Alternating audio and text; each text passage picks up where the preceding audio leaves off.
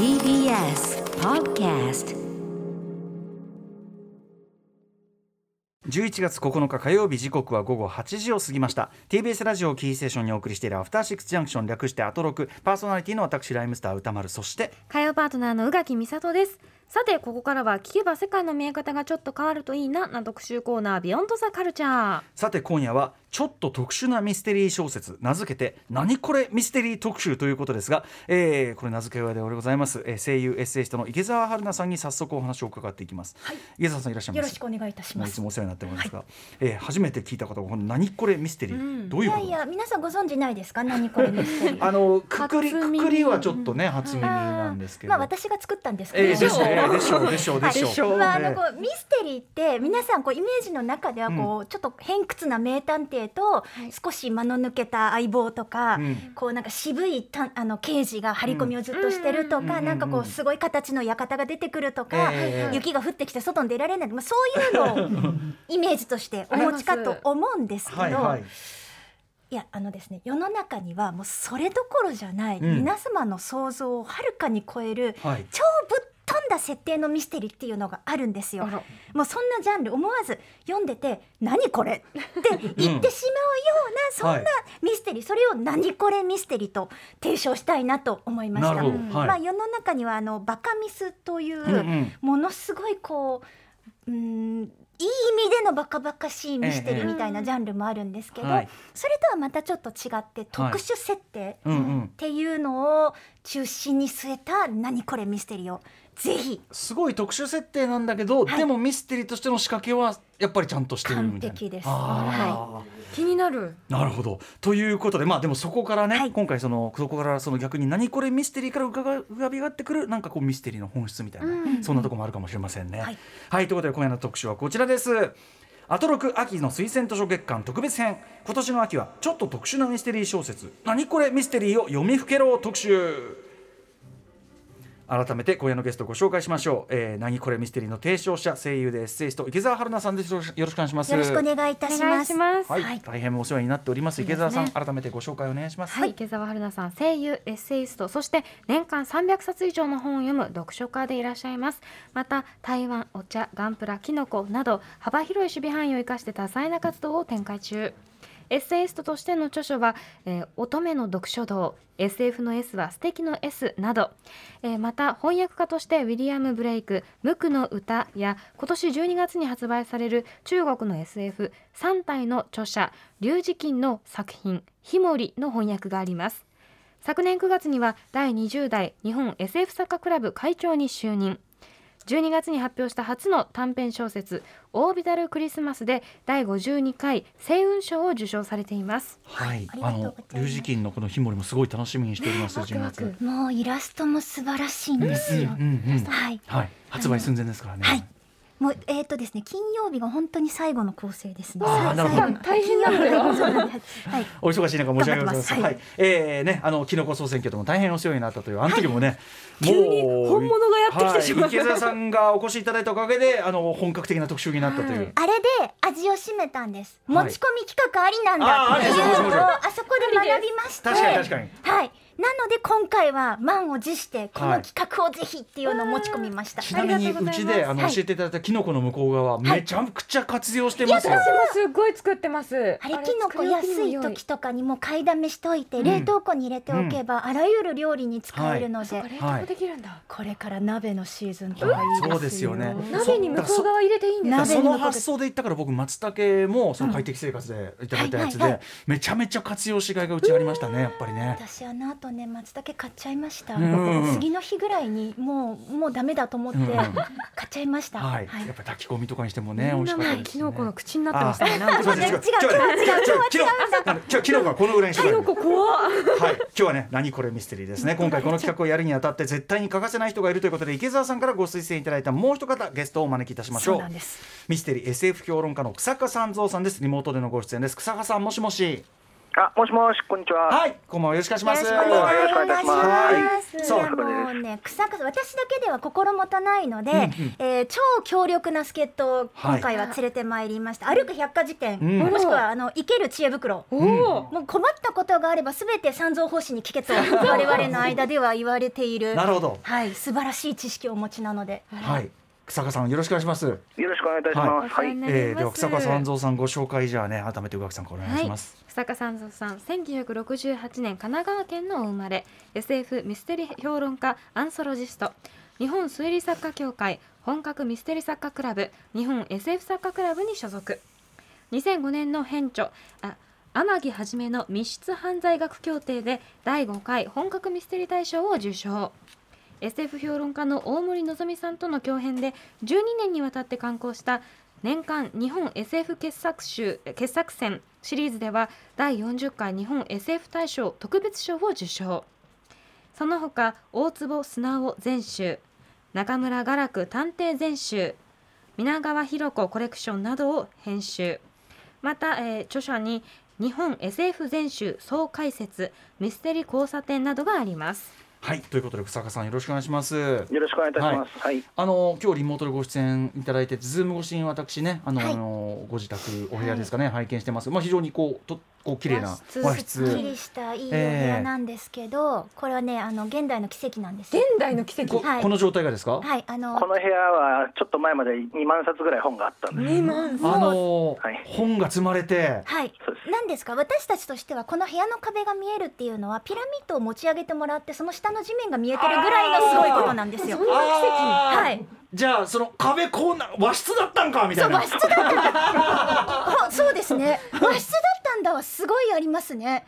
うん。あの本当にほ本と本の隙間にはい。草加さんがキュッてはまって、えい、つもあのズームとかで。ズーム画面で僕それはそれで見たかったその本と本の間から草加さんのお顔が覗くという。ちょっとでも地震とかあるとまずみんな草加さんの生存確認。を確かにそれは登れてねないかとえ草加さんこれでもご整理するの大変だったでしょいや、まだあの整理途中なんで、ちょっとあ。あの道半ばなんですけど、見え見える範囲はねこういうのって。なかなかなかなかピラミッドは持ち上がらない。うん簡単には地面見せてくそれない。そうだ、うん。はい。ということでね、えー、そんな草加さんと池澤さんでお送りするんですけどお二人はえっ、ともともと当然お知り合いでどういうあれだったんですか？ですね。ももうもうどのぐらい10年ぐらいですね。10年ぐらいですかね、はい。うんはい、今はあの日本 SS 作家クラブの方でもすごい大変お世話になっておりまして、はいうんうん。あと困ったことがあったら本当にいつも三蔵法師に駆け込むっていう、うん。今回もそうです。三蔵法師なんですね。ね。はいということで、えー今夜はそんなお二人にですね普通じゃないミステリーである何これミステリーについて伺っていきます、はい。えーなんですがその前にそもそもだからそのだから普通じゃないミステリーっていう話をするんだったら、普通のミステリーってじゃあ何なんだ？っていうところから定義しておく必要があると思いますので、えー前提となる知識ざくっとねもちろんそのミステリー門外観私も含めてですけども、はい。多いと思いますので伺っていきましょう、えーこれは草加さんに伺うのかな？はい、はい。それでは行きましょう。題して5分でわかる。超わかりやすい。普通の日本ミステリー史。よい。はいしょ、えーじゃあいいですか？はい。えーっとですねまずあの、えーミステリーっていうのはあの、えー江戸川アラン・ポーというですね作家が、あの発明したと言われている文文学形式なんですけれども、はいえー日本でもですね明治時代にあの黒い悪い子とかですねあの結構あの翻訳してる人がいたんですね、ミステリーを。うん。でただあの、えー明治時代の翻訳家ですねあの、えーそのまま訳してもわからないのであの舞台とかにうん登場人物を日本人に、うん。えー変えてですね、はい。本案という形であの、うんうんえー紹介しうん。する。これがまたとんでもでそういうものを読んで育った人たちが大正時代に自分たちでも書こうということで、はい。えーまあ、一番有名な人は江戸川乱歩ですよね、うん江戸川乱歩が出てきてこう日本にもあの、えー探偵小説を書くとい。う人たちが生まれたわけです。はい。でただ戦前の探偵小説というのはですねあの、うん。本格ミステリーな謎解きものだけじゃなくて、えーサスペンスだったり、それから怪奇もの、えー幻想小説あとまあ今でいう SF も含まれてたっていうですね非常にこう混沌としたあの懐の広いジャンルだったわけです。うんうんでただその、えー江戸川乱歩たちの活躍でですね探偵小説の読者が増えていったんですけども、うんうん。あの戦争が始まってしまいまして、はいえー戦時中にですねやっぱりもうそんなあの、えー人殺しの小説なんか書いてる場合じゃないということで、探偵小説はもう書けなくなってしまいまして、うんまあ、そもそも本自体もね出なくなっちゃうわけですけれども、でそれちょっと空白期間が何年かできるんですが、はい。えー終戦後はですねもうすぐにあの、えーいろんな雑誌がまた出るようになって、はいでそこであの、えー皆さん知ってる人だと横溝正史さんですね、はい。あの金田一耕助をした横溝正史さんがあの本格ミステリーを次々と書いて、うん。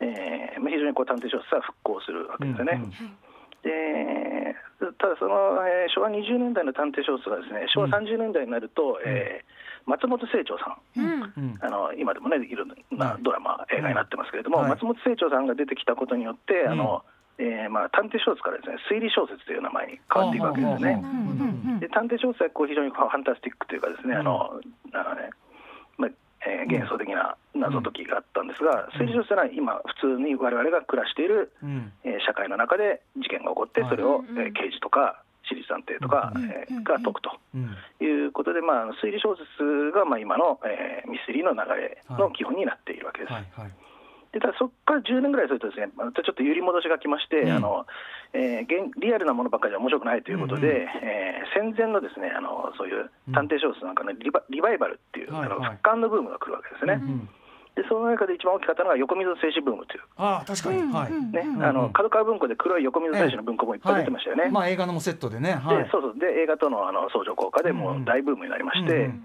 で横溝さんなんかもうほとんど引退状態だったのにまた新作を書いたりしてですね、でまあ、ミステリー非常にこう豊かなものになっていくわけですね。うんうん。で、えーこの時期です。昭和50年代になるなりますとあの、えー、と西村京太郎さんがですね、あのトラベルミステリーという、あのいろんなあの地方に行って事件を解決すると、十津川警部シリーズなんかはい。書くようになりまして、えーあと赤川次郎さんがユーモアミステリーとかですね、うんこうあの皆さん得意ジャンルでこう活躍するようになってくるわけです。でその中でやっぱり本格ものというのはちょっとあの一時期こう賃貸気味だったんですけれども、えー島田総司さんっていうですね、はい。あの三田清ものを書かれた方が出てきて、えーまあ、本格ミステリーというのもやっぱりこう、えー注目されてくるんですけれども、えー1987年にですね、えー綾辻ゆきとさんという方がはい。デビューされまして、で綾辻さんの登場によってですね若いミステリー作家が次々と出てきてですね、あの結構凝った本格をいっぱい書くようになるわけですね。うんうんでこれは新本格ミステリーといううんうん呼び名でくくられるようになって、うん。でここからもうあの京極夏彦さんとかですね、はい。あの今皆さんか宮部みゆきさんとか、こう皆さん今知ってるような人が次々出てきてこう、うん。えーミステリーがこうあー百花繚乱とはい。いうような流れになっております。なるほどなるほど。ありがとうございます。こう5分でわかる。ね。ねぎゅっとね。一気にわかりました凝縮して。はい。僕ちょっとこれ今日の本題とはずれるかもしれませんけど、ものすごいバカみたいな素朴な質問していいですか、はい。はいあの江戸川乱歩が、まあ、ミステリー小説の始祖としてね1841年の、えー、とモルグ街の殺人でその前ってそのミステリー謎解きというかねそういうような小説とかっていうのはあんまりまだなかったんですか？それは。いや殺人事件の、えー小説とかですね、あのそう探偵が出てくる小説なんていうのはあるんですけども、やっぱりこう、探偵がり論理でこう、うんうん。謎を解くというのは、やっぱり北方が発明した形はい。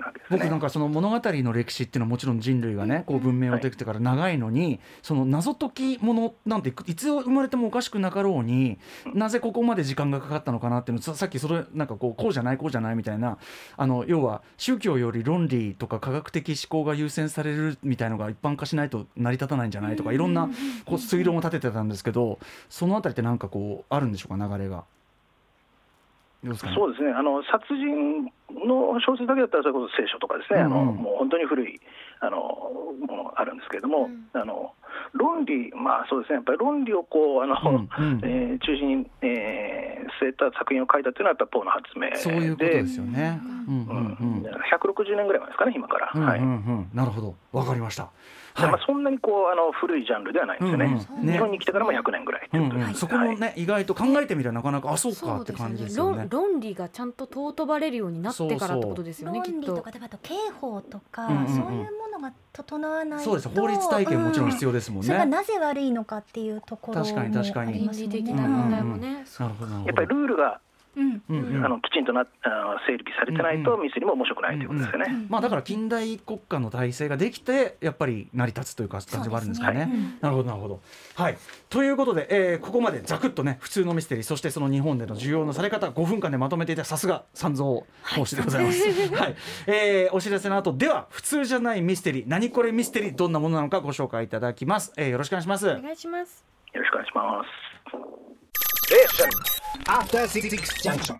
時刻は8時16分です。TBS ラジオキーステーションに生放送でお送りしているアフターシックスジャンクションパーソナリティの私ライムスター歌丸。そして火曜パートナーの宇垣美里です。今夜はちょっと特殊なミステリー小説。名付けて何これミステリーを読みふけろう特集ですはいということでゲストは声優でエッセイスト池澤春菜さんとミステリー SF 評論家の草加三蔵さんです。お二人よろしくお願いします、はい、よろしくお願いいたします。さてここから、えー、何これミス,、ミステリー早速ご紹介いただくんですが、どういうふうにやっていきましょ本当にレベル分けをしました。うん。何これレベル？1から3まで。うはい。各ジャンル小説を2冊ずつご紹介していきたいと思います。はい。うん。で草加さんがあの日本の小説をご担当されて、ん私が海外の小説を、紹介していこうかなと思っています。もう割と古い本当に古典と言われているようなものからミステリーファンでもあんまり知られていないような、そんなのあるんだ読みたいと思ってもらえるような本を持ってまいりました。楽しみさあじゃあバンバンいきましょうレベル1からご紹介お願いしますそれでは参ります。何これレベル1のテーマはこちら。へえ、そんな設定ありなんだ。はいちょっとライトな感じですね 最初の小説はこちらです。未来のドーム都市で起こった殺人事件を捜査するのは人間とロボット刑事のコンビ。ロボット×ミステリのアイザック・アシモフ著福島正美役鋼鉄都市。よーもう池澤さんの読みでもうこれ上がりますけどねもうね。いやもうこれは本当 SF ミステリーの鉄板にして超傑作なんですよ、はい。この時代ですねに地球人とあとはるか昔に地球を出てよその星に住んでで出戻りをしてきた、まあ、元地球人現宇宙人みたいな人と一緒に共存してるんですね、でも同じ場所には住んでなくってドーム状の都市をいくつか作ってそこに地球人は地球人宇宙人は宇宙人みたいな形で住んでるんですよそこで宇宙人の高名な科学者が殺されてしまうんです。でもこの時代地球人はもう極度の高所恐怖症広広場とか広いところ怖いのでドームの外出られない。だから都市と都市の間移動できないんじゃないのってことはそれができるのはロボットだけだよねってなるんですけどこう皆さんご存知のアイザック・アシモフのロボット三原則、うん。ロボット工学三原則というのがあります、1ロボットは人間に危害を加えてはならない、またその危険を感化することによって人間に危害を及ぼしてはならない。つまり人間が自殺しようとしているのをただ見ているだけとかロボットできないんですね、うんうんで、えー、2ロボットは人間に与えられた命令に服従しなければならない。ただし与えられた命令が第1条に反する場合はこの限りではない、3ロボットは前景第1条及び第2条に反する恐れのない限り事故を守らなければならない、でも第1条が一番強いんです、うんうん。ロボットは人間に危害を加えてはならない、うん。つまりロボットは殺人を犯せるわけがないんです、じゃあその真相はっていう。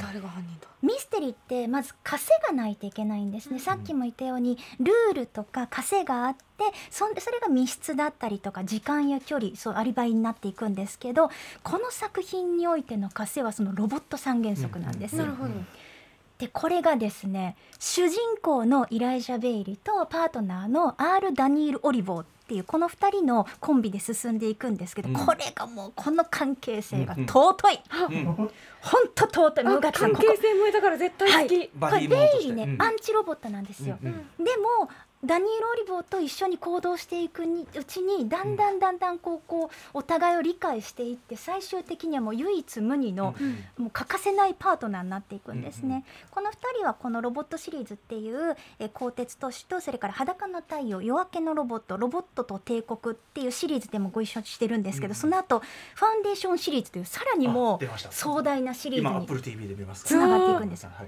まあ、といってもベイリーさん人間なのでそんな何万年も生きられないのでどっかでは別れがあるんですけどベイリーの死後も R・ダニールは彼のことも特別な存在としてうん。パートナーイライジャと呼び続けるんです。でも泣いちゃう。それだけで泣いちゃう。こう陽電子頭脳をアップデートしなきゃ容量がもうだんだんいっぱいになってきたので再構成をしなきゃいけないってなってもでもベイリーのことを忘れたくない。私はあの人のことを覚えていたいから再構成をしたくないうんって言い張ったりとか、もう何ち中堅っていうかインプリンティングひよこっていうか もう尊い通り越して「てーて。ー 」て。ーて。てーて。ーもうてーて。絶対読む。ちょっとねこうツンデレ気味の2人がこうバディとして一つの事件に立ち向かっていくってもうそこも素晴らしい。もうなんかミステリー以外のところをすすごいすごいあの熱く語ってしまいましたが。はい。ミステリーとろん素晴らしい、うんうん。めちゃくちゃ面白いです。確かにそのねあの機械っていうかそのプログラムだからめちゃくちゃその論理構成はね厳密だから、じゃあそれをどうやってっていうことですもんね、はい。ここがミステリーな部こ分というれはもうかね SF ミステリーのまさに金字塔ですね、なるほどぜひはい。はい。なんか架空の設定とかだと成り立たないんじゃないかミステリーっていう、そんなことはないってことですねだからそのね架空の設定をどうやってミステリーの枷として使うかが多分各作家さんの腕の見せ所なんです。うんうんうんだって魔法が使えたら何にもあの考えることないじゃん。なっちゃうとミステリーにならないので、はいはいでも当然そのさ、ね、あの作品世界を支配してるルールがあるから、その中で論理を考えれば十分ミステリー足りるってことですそもね。うんなん。はいはい、さあでは次の一冊いってみましょう。草加さんですかねこれはね。はい、はい。続いてはこちらです。タイムループと青春小説が融合した傑作ジュブナイル。時間移動をかけるミステリーの高畑恭一郎。タイムリープ明日は昨日。うん、はい草加さん。はい。これはどういう作品でしょうか？えーこれはですね、えー高畑恭一郎さんはあの、えー電撃文庫の新人賞の第1回の受賞者なんですよね。これまさにこの間あのソードアートオンライン特集クリス・クロスとかね、あの話題しました。はい、そうそうこれそれが受賞作ですね、うんうん。デビュー作品になります。はい。でその、えー高畑さんの第2作がこの「タイムリープ」という作品なんですけれども、はい。えータイムリープというのはあの水谷坂さんのね「時をかける少女」なんかでこう、うんはい。あの登場したあの、はい。時間を移動できるという、うん。あの概念なんですけれども、はいこれを使ってですねなんとミステリーを書いてしまったというのがこのタイムリープなんです。で、えーヒロインがですねあのタイムリープをうん。現象に巻き込まれてこう時間をこう行ったり来たりしてしまうんですけれども、うんうん。えーこのヒロインがですねななぜ時間を行ったり来たりするのかというのを、えータイムリープをしないあのヒロインのクラスメートの男の子が、えー彼女に相談されて、えーなぜそうなっているのかというのを全部謎解きをしていくというのが、うんうん。この作品の肝なんです。うんうんで要するにだからその、えー男の子はずっと普通の時間軸にいるのに、うんうん。えーヒロインだけがこう行ったり来たりしてるわけですよね。うんで最初はあの相談されてもそんなバカなことあるわけないだろうと言って信じないんですけれども、えーいくつかこうあの現象を見るうちには本当にそうなんだということが分かって、うん。でえーなぜそうなっているのかというのをこうかい、えーうん。か考えていくんですけれども、うんえーもちろんこれはミステリーなのであの犯罪があって、あのえーは意外な犯人もいるんです。でただこの作品の場合ですねあの、えーなぜそういうじことが起こっているのかというのを解明することがすなわちあの事件の解明と一緒ということなんですね。非常に特殊なあの、えー構成になっておりましてこういうものはあまりないんですよね。だほど。からあの不思議な現象が起こっているものっていうのはいっぱいあるんですけども、うんうんうん。それはやっぱりこうあのな謎解きの前提条件なので、はいはいそれが解けると事件の謎も解けるというのは非常にこうあの素晴らしいアイデアだ。えー、じゃあタイムリープそのものにも割とはい。ちゃんと理屈がつくんですね、じゃあね。そういうことです。はい。うんうん。なぜタイムリープするんで、どうしてそういう形でのタイムリープをするのかというのが、この作品の最大の謎なんですよね。しかもそれを解くのはタイムリープしていないしそのしていないそうなんですよ。まあ探探偵役というか普通の。彼が名探偵なんですよね。はい。えー、なるほど、うん、これであの、うんはい。え SF であり、ミステリーでもあり、えーまあ、それから恋愛小説でもあるというですね、あのでもともとその電撃文庫のレベルが出たので、あのはい。ジュブナイルとしてこう、非常にあの読みやすい、はい。だからまあこれは本当にあの誰が読んでも面白い作品だと思いますね。手がはい出しやすそうですね。めちゃくちゃ面白そう、うん。うん。読みやすいし、うん。甘酸っぱくて良いんですこれは、うんはい。てかみんな好きなやつじゃんって感じですもんね、そうそうそう。キュンキュンするやつです、うんうん。映画そうかキュンキュンミステリーもあるんですね。映画もありますね。ねあるんですね、1997年今関明義監督でねなってるんですね。俺これひょっとしたら見てるかもしれない。ちょっと忘れちゃってるんでもう一回うんうん読んでみたいと思います。さあということで、えー今までがレベル1でございました、はい。続きまして何これレベル2までいってみましょレベル2のテーマはこちら。ええちょっとどうなってるの？最初の作品はこちらです。同一人物が連続死って一体どういうこと？時間ループかけるミステリーな西澤康彦。7回死んだ男。うはい。もう菊田にかわいそうなんですけど。同一人物？いつも同じ人が殺され続けるっていう、うん。これは？はい。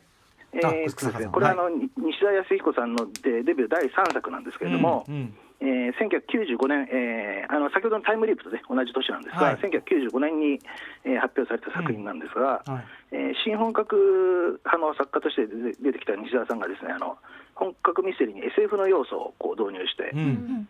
成功した作品ですね。うんうん。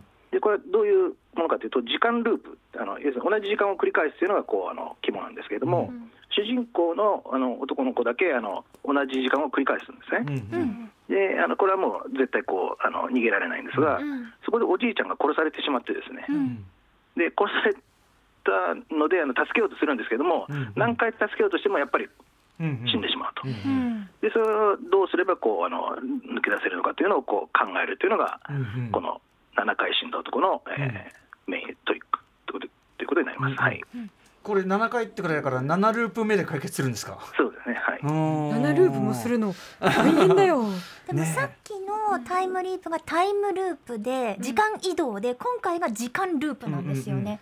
この時間移動とループの使い分けにもちょっとうんうんポイントがありますかね？うんでこの作品によってですねあのループものというあのせあの、えサブジャンルがこう生まれてくるわけですよね。うんうん同じ時間をこう何度も何度もやることによってこううん事件をこうはい。複雑化するっていうのは、うん。あの乾くるみさんの「リピート」という作品とかですね、うんうんうん。であとライトノベルですとあの、えーっとえーアニメにもまたリリゼロから始まるあはい。世界で、はい。リリゼロってやつですね。あれなんかもこう一回死ぬともう時間が巻き戻って、うんうんえー今度はうまくいくようにやろうと、だからあれはあの7回死んだ男の設定をファンタジーに持ってくるとどうなるかっていう作品なわけですね。うんうん。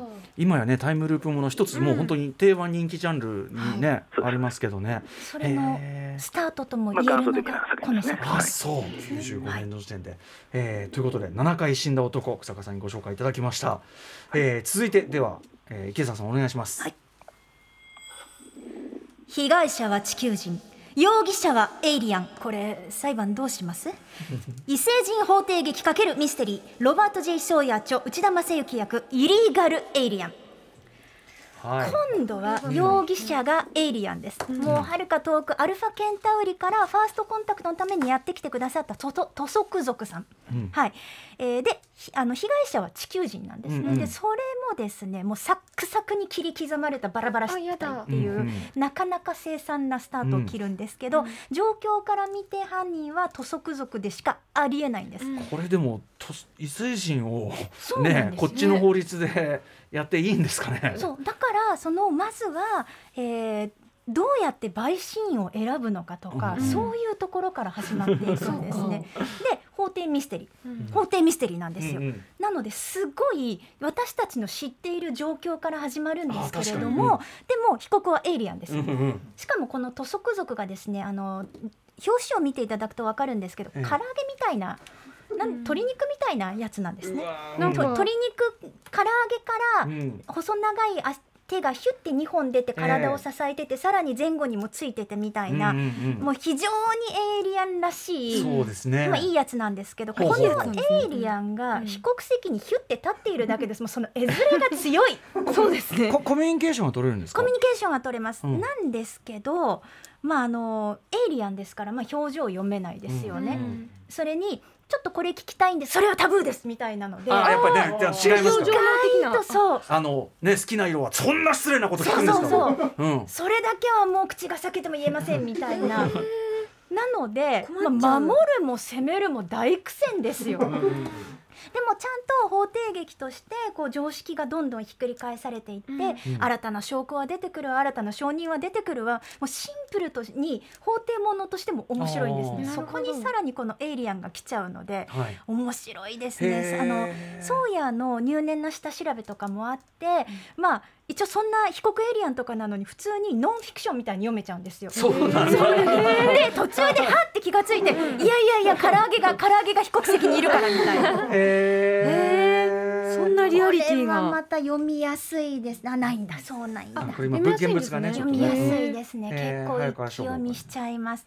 うんうんでそうや実はもう一作「ターミナル・エクスペリメント」っていうのがあってそれもおすすめしたかったんです。これはは自分の魂を取り出すことができる世界で、んその魂を、まあ、えあのなんでコピー人格みたいなものですね、三人作っといたらその3人のうちの誰かが殺人事件を犯したっていう、うんうん困るじ超自作自演ですよ。うんでもそこれがね今ちょっと手に入りづらいので、うんうん今回はイリーガルエイリアンをご紹介したいと思います。なはい。はい気になる、唐揚げちゃんの運命やいかに。ねええそっかうんねだってその違う国とかですらないもう違う星の人、倫理観もどうなってるかわからないし、うんうんうん気になる。どういうことになるのか、うん。でもちゃんとそこにあの法廷劇としてのオチというか、うん。結末も綺麗につけますし、うんうん。まあファーストコンタクトですからこれうん結果によっては初めてのニュ地球人と異星人のうん。ファーストコンタクトが決裂する可能あそう性も。あるだから場合によっては。全然戦争もありえますよね。そう。うん。もうなるほどね、星の運命もかかったうんうん、裁判なんですね。なるほどね、うん。かといってそうかあのなしにすることもできないし、さすがにね。なるほどね。あら。でもさっきの足モフもそうですけど、まあはいこの後にも関係するかもしれないけどやっぱり SF ってその、まあ、サイサイエンスなだけあって、うんやっぱりガシッとその世界の中の論理はガチッとこうむしろか硬質にかもうなんていうかな出来上がってるものだから、うん。ミステリー向きなのかもしそれないんです。よね。SF ミステリーはねちょっとなのであの結構 SF ミステリーばっかり私選んでしまったんですけど、結構向いてますね。うん。なんか巨大なんか真相が明らかになるみたいなのも多いですしね。論理的なものともね相性がいいので、さよならダイナソーかな、はいだからはいそれもやっぱりすごいそういう話だった気がするなんその恐竜のあれが実はみたいななぜなぜみたいな話だったもんね。うんはいなるほどなるほどありがとうございます。さあどんどん進んでいきます。レベル3に入りました。レベル3いきますかね。はいレベル3のテーマはこちら。ミステリー自由すぎない？こちらの小説です。密室の洞窟で殺されていたのは不死身のドラゴンでした。ファンタジー×ミステリー角野公平殺竜事件 A Case of Dragon Slayer いやーさっきね、ファンタジーはで魔法でっつったらそんなん何でもできちゃうからって言ってたけど、ねこれ食い合わせ悪そうなんですけど草加さんこれどういうことでしょうか？はい、これはですねファンタジー世界を舞台にした、えーミステリーなんですけれどもあの、ま、魔法の世界なんですよね。うんでその竜はですねあのめちゃくちゃ強くて不死身と言われていてあの、もうな何千年も生きてるような竜が、うん。なぜか殺されていると。でこれ一体誰がっていうかそもそもこの竜を殺す殺せる人なんかいるんだろうかっていうところからも始まってですね。てでえーっと容疑者として疑われた主人公が、えー探偵役として、えー他の容疑者たちを一人一人訪ねていってこう真相を探っていくと。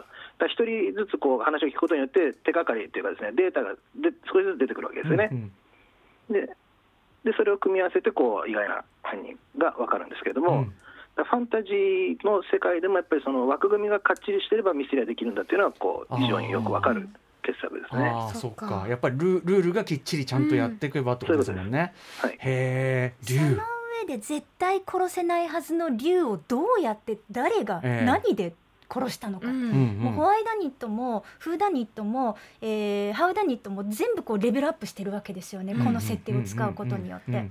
絶対殺せないものが殺せる。うん。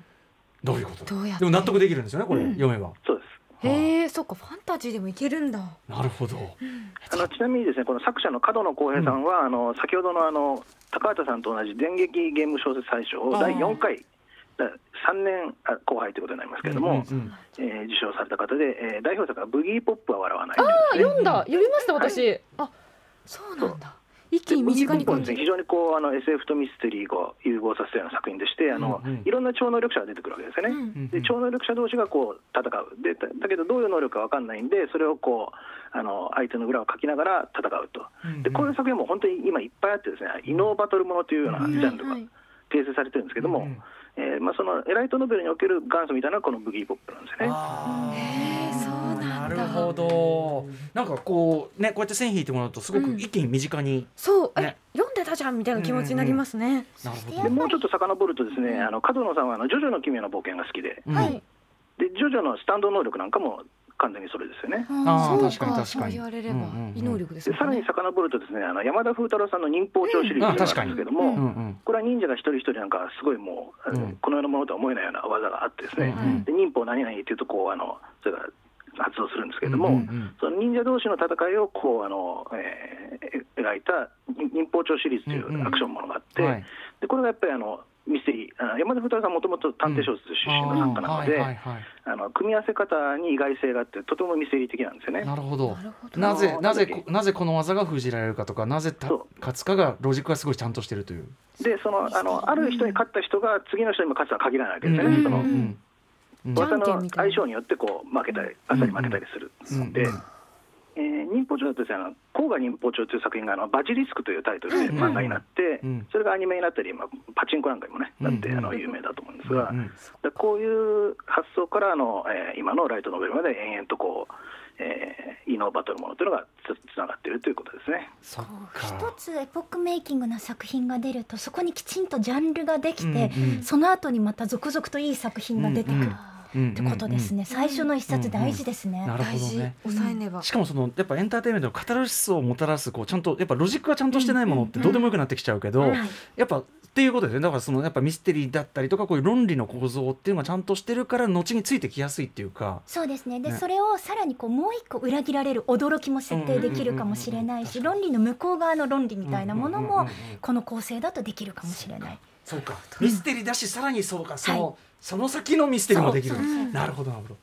これがレベル3か、ね。これがレベル3か、自由だ。では、えー池澤さんレベル3お願いします。月面で見つかった死体は5万年前の人間でした。人類総出で調べてみたらとんでもないことが発覚したよ。大風呂敷×ミステリーなジェームズ・ P・ ホーガン著池弘明役星を継ぐもの。うんもう声優としての能力。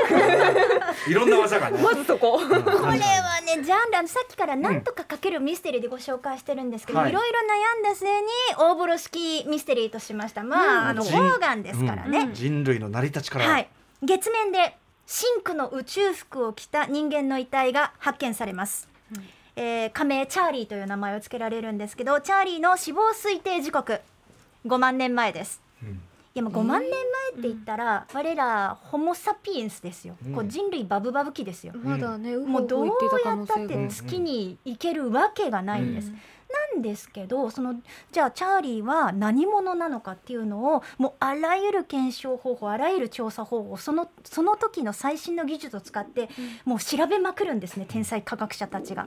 なんですけどひたすら謎が深まっていくんですよ。分子生物学的にも遺伝学的にも間違いなく人なんですね。しかも地球出身っていうことまでも確実に明らかになってるんですよ。なのに人類がまだ作ることさえできていない超小型原子かパワーパックとか持ってたり、その携帯食料が地球産では明らかにない魚みたいなものからできてたりとか、このね一歩ずつ一歩ずつ謎を解明していこうっていう姿勢が CSI みたいですごい面白いんです。なるほど。確かに。死体からね。ね。はい。確かにそうですね。CSI なんですよ。ああそうか。でうんうん。これを SF 作家の堀明さんは5万年のアリバイ崩し。うんうんうんとうん。お呼びになっていて、はい。なるほどと私も思います。うん。多分、えー史上最大規模の大風呂敷ミステリーですね。これ5は万年分のね。はい。5万年だしまあ人類。そう。そこにかかっているのは人類の謎ですから、うんうん一つの死体から人類の謎まで話が宇宙規模です。これねまあもちろん古典 SF、はい。うん。これうわすどちゃくそ面白いよ。はい。しかもシリ,、シリーズですけどね。名前を知ってたけどちゃんと読んでなかったしそもそもミステリーだとも思ってなかったです。まあそのそ俺そのあの SF なんですけど、うん。でもミステリーとしてもきちんとこうやって考えられる俺もアリバイ崩し知ってる。アリバイ崩しです。5万年分ですからね。うん。よ。いやギョッとするほど面白いよやっぱり読む。ああなるほど。でも星を継ぐものもミステリー構造ですよミステリーです。はい。なるほどさあということでレベル3あれ？レベル3まで来ましたよ、もうね時間がちょっといやいやいやいやまだもうちょっとあるんじゃないかねえな。まだレベルはい3の上があるんですか、あります。あるの？とっておきのやつをご紹介させてください。ということで最後のレベルはレベルインフィニティテーマはこちら。もう言えない。感想すら言えない。感想すら言えない。紹介するのはこちらの小説です。死んだ人間が蘇る世界で死んでる探偵が捜査する。ゾンビ×ミステリー山口雅也生ける屍の死。もうめちゃくちゃですよちょっと。で死んだ人が動き出しちゃったら死んでるもうインフィニティですからもうそのぐらいいかないと、はいインフィニティ。はい。はい。草加さんお願いします。はい、この作品はですね、えーと、1989年に、えー発売、えー、刊行された作品なので、まあ、平成最初期ですね、うんうん。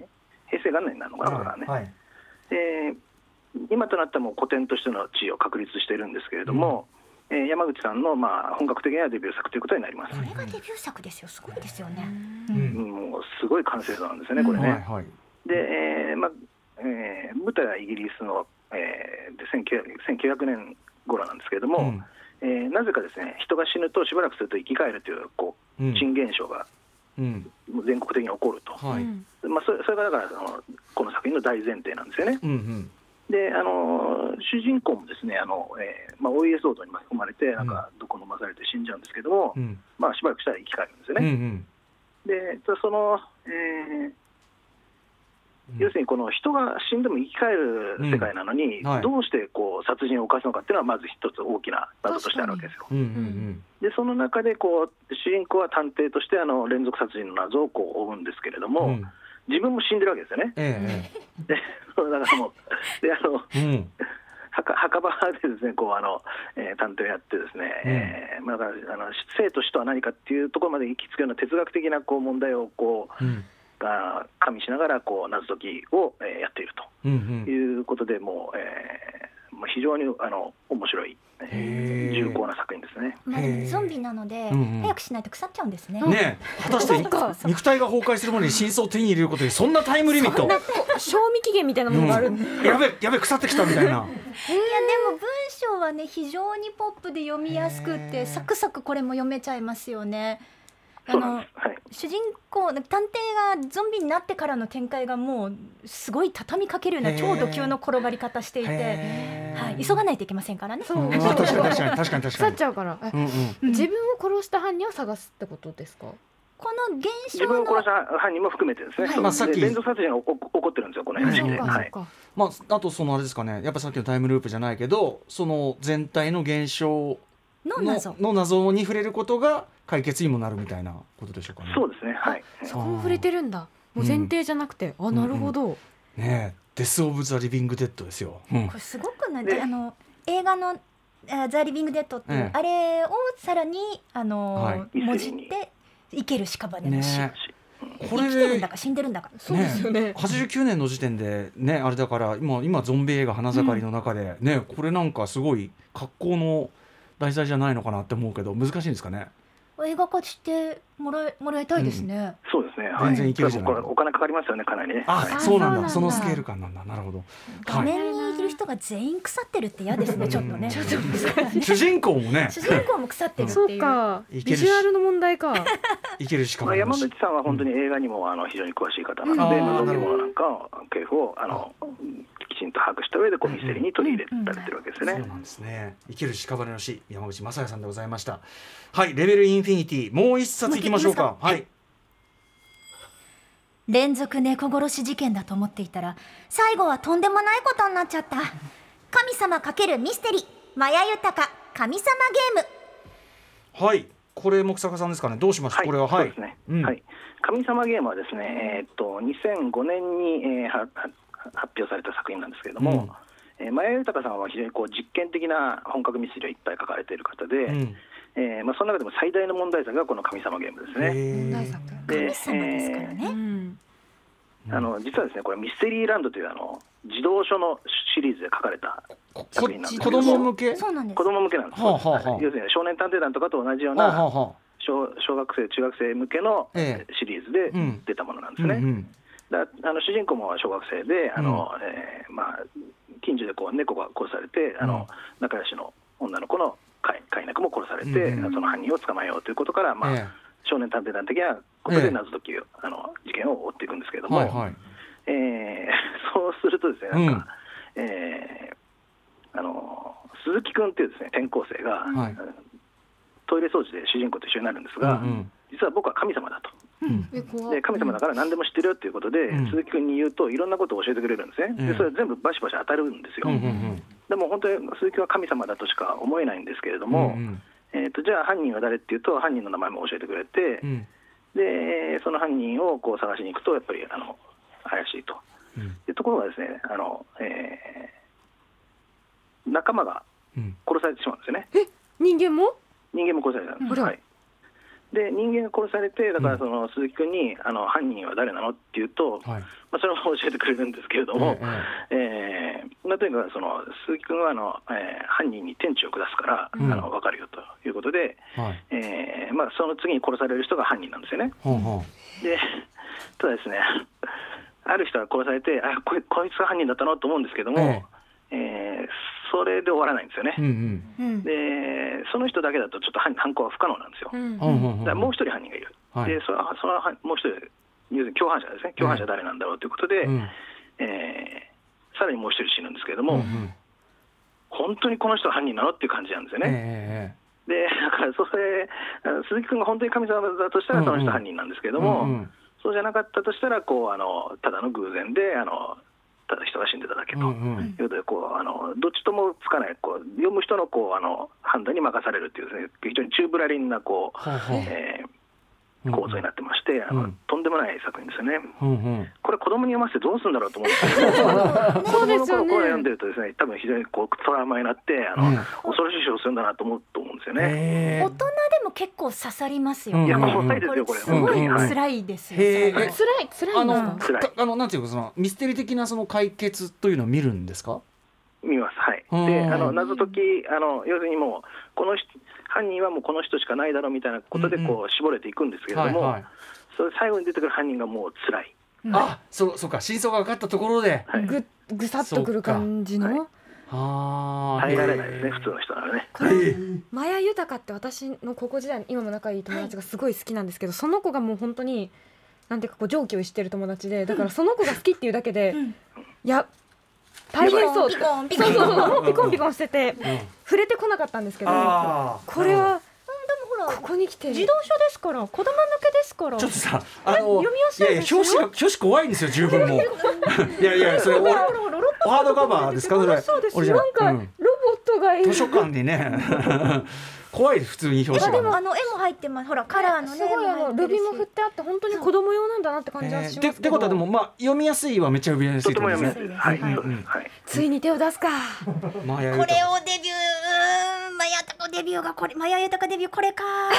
あのもうちょっとあれですか？こうデビューにふさわしいのはあるんですか？いやこれから行きましょう。神様ゲームから行きましょう。レベルインフィニティだからね、はいこれね、うん、言葉で説明できないところまで来てますから、さあということでえー、ありがとうございます、はい。時間はあれかな？もそうですね。んここまで。かな。はいここまでにしましょうかね、はい。い、やでもなんかあのーいろんなその変わった設定とか、トリッキーなことをやってるからこそ、なんかそのミステリーってもののあの根幹っていうのかな、うん。本質みたいなところが見えるようななんかご紹介でもあってそうですね、うん。だからまあベースが本当にしっかりしているからこそ、うんうん。その上にトリッキーなものを乗っけることができる、うんうんなので、えーベースがそこがグズグズしてるとそもそもミステリーとして成り立たないんですけど、はいはい。はい今日ご紹介した作品はいずれももう本当にしっかりとした論理構造の上に、さらに面白い設定を載せてくるという本ばっかりですね。わかりました。ありがとうございます、はい、えー今夜はい改めて。うん。今夜紹介した5本をまとめていきましょうか。はい、レベル1ロボットミステリーがアイザック・アシモフの鋼鉄都市と時間移動ミステリーの高畑恭一郎タイムリーパーしたは昨日。レベル2時間ループミステリー西澤康彦7回死んだ男異星人法廷ミステリーロバート・ジェイ・ソーヤーイリーガル・エイリアン。レベル3ファンタジーミステリー角野公平殺竜事件大風呂敷ミステリージェームズ・ P・ ホーガン星を継ぐものレベルインフィニティゾンビミステリーの山口雅也生ける屍の死そして神様ミステリーマヤ豊神様ゲームでしたいやーどれもどれどれ読みたくなりました全部読みまやばいな。まずその関係性萌えとしてはアイザック・アシマフあ鋼鉄都市はちょっと、まあレベル1だし、手を出してみようかなって震えてましたもんね話聞いた時ねそんなの絶対好きって思ったんですけど、うん。大丈夫かなと思って。でも星を継ぐものも読みたいし、うん。イリーガルエリアも気になるし、ね面白そうでしたね神様ゲームもまあちょっと、うんついに手を出すかという気持ちもありますし、僕やっぱ生きる屍の死が読んでみたいですね、うん。すごい。なんか映像化を想像しながら読むのも楽しそうだし、うんあと星を継ぐのももう一回読み読み直してみたいなっていうのがありましたしね。そっちの目線でね。ああとまあ神様ゲームか。そう。言われちうね。れもちょっと気になりますよ。全部ですよ全部ですよ。全部ね全部読みたい結局全部読みたくなりました。そういうこと。そういうこと。ありがとうございます。はあさあということでぜひ皆さんもね気になった一冊探してみてください、はい、今夜紹介した本は番組ホームページそしてインスタグラムのまとめ機能にアーカイブとしてアップしていきます。本のリストも番組公式ツイッターにアップしておきます。毎日ねこうやってなってるからもうどれがどれだっけっていう人はそこを見れば分かるようになってますからね、はいえーということで最後にお二人からお知らせごとお願いします。じゃあ草加さん。あはい、えっ、と、なんか、おおえー最近出した本を紹介していいと言われたんですね。えっ、と、公文社文庫からですね、えー探偵クラブというシリーズを始めまして、えー探偵小説の時代の、えー面白い作品を一人一冊ずつ出していこうというシリーズです。はい。で、今のところですね、谷崎潤一郎の短編集、へそれから芥川龍之介の短編集を出しました。え要するに、だから、この時代の文豪はですね、結構ミステリーを書いてるんですよ。であの要するにあの彼は原書で読んでますので、えーコナン・ドイルとかですね、ちゃんと読んで、あのはいはい。ミステリー好きで書いてるで怪奇ものもあるし、えー幻想ものもあると。そうか。であの谷崎とか芥川が書いてるのを読んで、あの江戸川乱歩も面白いから書いてみようと。そうだからね、た谷崎潤一郎のミステリーはね、江戸川乱歩そっくりなんですよ。へえまあ短美的なというかねちょっとね。そうそうで、文文章もうまいし、ねっとりしててですね、うんうんうん。でここれ、俺、乱歩の読んでるのかなと思うんですけど逆なんですよね。あー影響ね。谷崎の読んで、そう、乱歩はそうなんだ。書いてるんですね。当時だからやっぱ文学のある種最新の実験というか領域でもあったってことなんですかねやっぱそうです。だからね日本ミステリーのこうあの邦画というかですね、あの一番の根幹みたいな作品集ですね。どちらも面白いです。とても、はい。はい、えー探偵クラブシリーズですね。わかりました。ははい。い、えーそしてじゃあはい。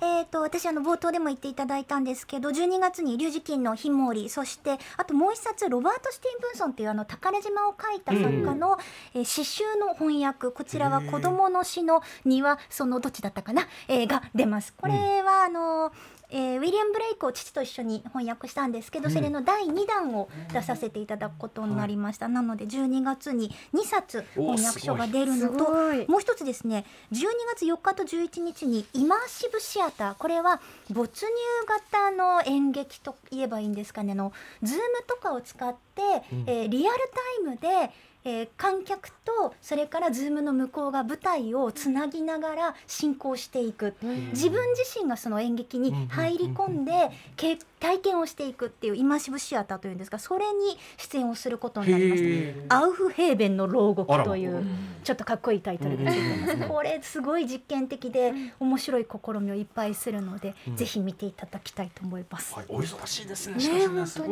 楽しいですね、毎日。うんさあということで、えー、ね本当になんていうかまた読みたい本も増えましたし、うん増えました。お二人いいですねこのお二人のこう三蔵法師とまだね、いっぱいうんあるので、ぜひこれ第ありそうだ2な。弾を。そうね。ありそうだな。確何これ第2弾はインフィニティから始まるかもしれません。かに EBD からさらにレベル高さらにね。レベル高いはい。草加さんもあのお忙しいと思いますがまたちょっとお声掛けさせていただければと思います、はいありがとうございました。はい、えーということで以上「アトロク秋の推薦図書月間特別編。読書の秋は何これミステリーを読みふけろ」特集でした。池澤春菜さん草加さんぞうさんありがとうございました。ありがとうございました。どうもありがとうございます、Station. After Six Junction.